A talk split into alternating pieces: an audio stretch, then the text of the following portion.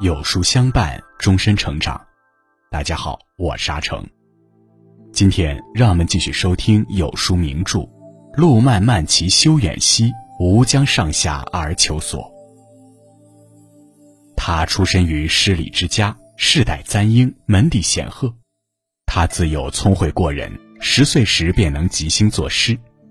他上马为将，下马为师，在朝美政，在野美俗。此人就是明朝大儒王阳明。曾国藩说：“王阳明矫正旧风气，开出新风气，功不在羽下。”这新风气便是指他创立的阳明心学。阳明心学自其诞生之时起，便与时代脉搏融而为一，呈现出了经久不衰的态势。今天就让我们一起来听王阳明与其思想背后的故事。如果你喜欢今天的分享，不妨在文末右下角点个再看。一心即理，内心感受世界。在那个学会文武艺、或与帝王家的时代，科举考试是无数文人学子梦寐以求的大事。但在王阳明眼中，科举并非第一等要紧事。他认为天下最要紧的是读书做圣贤。当时的明朝，程朱理学是主流思想。程朱理学提倡格物穷理之说，认为普遍的天理蕴含在具体的事物之中。因此，要寻天理，必须借助格物这一手段。格物的格就是研究，要今日研究一物，明日研究一物，将具体事物暗藏的道理研究周遍，积累到一定程度后，你便能恍然大悟。少年时期的王阳明起初也是相信格物致知的，所以他选择了格竹。他独对幽篁，如老僧入定。静静地看着眼前这片竹林，感受着竹林中的风吹草动，体察竹子细枝末节的变化。就这样，整整七天，他废寝忘食，期待着恍然大悟。然而，王阳明最终积劳成疾，也未能有所顿悟。这就是中国哲学史上著名的阳明格竹。从此，王阳明对格物这一方法产生了极大的怀疑。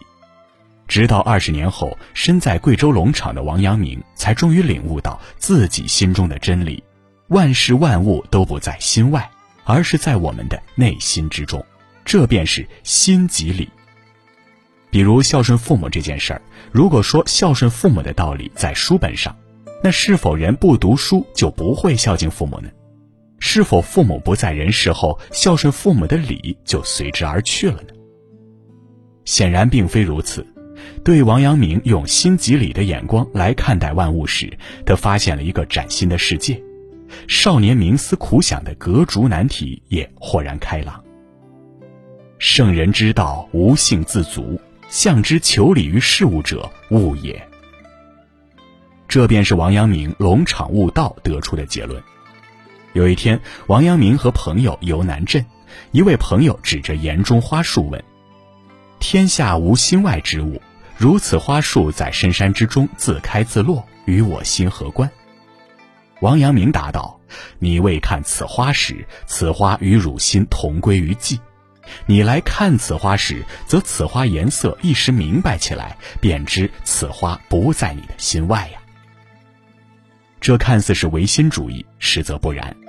王阳明的心外无物哲学，并非是指心产生了万物，而是心认识了万物。其精髓处就在于教人以本心去感受这个世界。程朱理学看似逻辑严密，却从本源上误入歧途，越格物越知理；阳明心学看似简约无章法，却从本源处下手，越悟越光明。阳明心学可以说是对程朱理学的一次叛逆。也可以说是王阳明在追求程朱理学成圣之道上的一次突破。二，知行一，道德需要落实。王阳明在参悟心即理之后，便紧接着提出知行合一的思想。他这样解释知行合一：知是行的主意，行是知的功夫；知是行之始，行是知之成。认识事物的道理与在现实中运用此道理是密不可分的。德是人行为的指导思想，按照道德的要求去行动，才能获得良知。王阳明在讲学之时，最注重一个“磨”字。若没有时时在世上磨练的功夫，那么良知必然变成口头上的学问，遇到事情时便会犯糊涂。王阳明之所以能够提出知行合一的思想，这与他的经历息息相关。少年王阳明革逐失败之后，便按照父亲的指示开始准备参加科举考试。十年后，二十八岁的王阳明考取进士，踏入仕途。当时北方异族侵犯明朝北疆，王阳明忧国忧民，上陈言编务书给朝廷。但他的上书如同石沉大海，杳无回音。这时，王阳明发现，此时的朝廷官员固守程朱理学，只知循规蹈矩、敷衍了事，整个官场犹如一潭死水。他们虽然深知德行道理，但却选择明哲保身，没有人敢挺身而出，履行正义之道。难道这就是学子们想要努力成为的样子吗？这就是士大夫们口口声声说的治国平天下吗？虽然考中了进士，又得以入朝为官，但王阳明仍感觉自己一事无成。官员的冷漠，官场的黑暗，朝廷的昏庸，让王阳明十分苦闷，自己的所学所想亦无从施展。王阳明第一次意识到，道德只有落实在实践上，才是真知。他是这样想的，也是这样做的。当时年幼的明武宗即位后，太监刘瑾等人擅政专权，大力排斥朝中大臣。王阳明面临着两种选择：一是明哲保身，二是直言不讳。选择前者可以确保仕途无虞，选择后者必将招来牢狱之灾。是活在唯心的现实里，还是按照心的指引前行？王阳明明知山有虎，偏向虎山行。他挺身而出，冒死谏言，痛斥奸小擅权的弊病。此举触怒了刘瑾，于是王阳明被廷杖四十，险些送命。日后又被贬为贵州龙场驿驿丞。但让人没想到的是，正是这条贬谪之路，成就了阳明心学。三治良知，成圣便是成己。十年悟道，万事功。王阳明在龙场悟道，转眼已有十年之久。是金子总会发光。他得到了当时兵部尚书王琼的赏识，被提拔为督察院左迁都御史，镇压当时江西、福建等地祸乱已久的盗贼。王阳明到任后，知道官府中有不少人是盗贼的耳目，于是便恩威并施，让他们侦探盗贼的情报，因此掌握了盗贼的动静。随后，王阳明兵合一处，精准打击，不到一年就荡平了为患数十年的盗贼。附近的百姓都惊呼王阳明是神。不过，这次武装镇压也让王阳明深刻意识到了一个问题：破山中贼易，破心中贼难。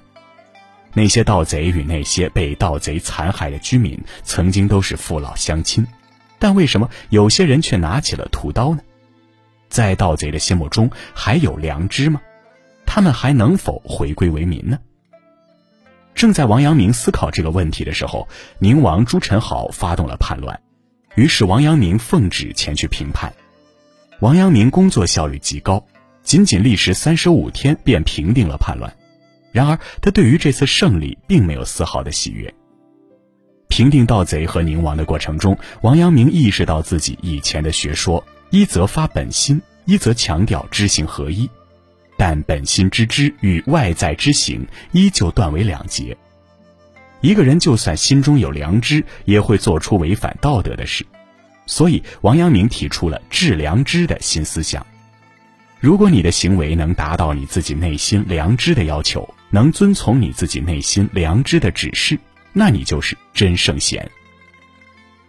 致良知是阳明心学最为核心的思想，就连他自己也说：“吾平生讲学，只是致良知三字。”王阳明年少时曾思考如何成为圣贤，现在他终于找到了答案：成圣的基础是人的先天良知，良知是人人都有的，所以人人都可以成为圣人。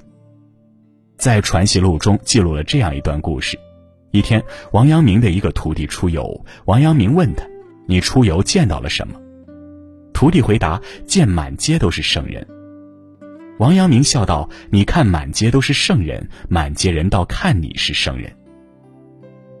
不过，这并不代表满街人已是圣人，普通人只是潜在的圣人，具有进入圣人之境的潜在可能。而想要成为圣人，还必须下一番治良知的功夫。这番功夫便是不隐瞒本心，便是心理合一，言行合一。”真真切切的依循本心去做，成为真正的自己。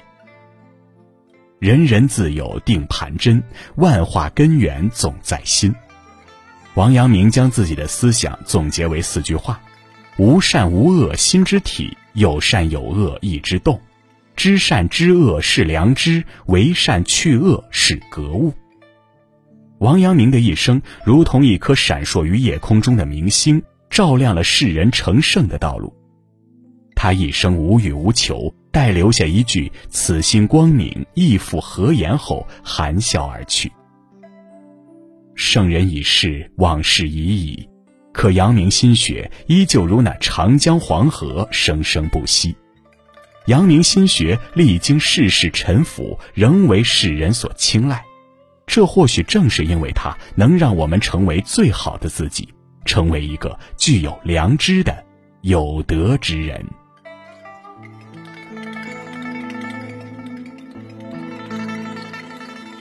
好了，今天的文章就跟大家分享到这里。喜欢名著栏目，记得在文末点亮再看，我们会更有动力给大家带来优质内容。今天有书君想跟您做个小游戏，打开有书公众号，在对话框回复数字一到二十中的任意一个数字。注意是对话框，不是留言区哦，我就会发给您一篇能够代表您今天心情的文章哦，快来试试吧。另外，长按扫描文末二维码，在有书公众号菜单免费领取五十二本好书，每天有主播读给你听哦。或者下载有书 APP，海量必读好书免费畅听，还会空降大咖免费直播，更多精彩内容等您随心挑选。路漫漫其修远兮，吾将上下而求索系列正在连载中。明天我们要讲的是庄子的故事。我是阿成，我在山东烟台向您问好。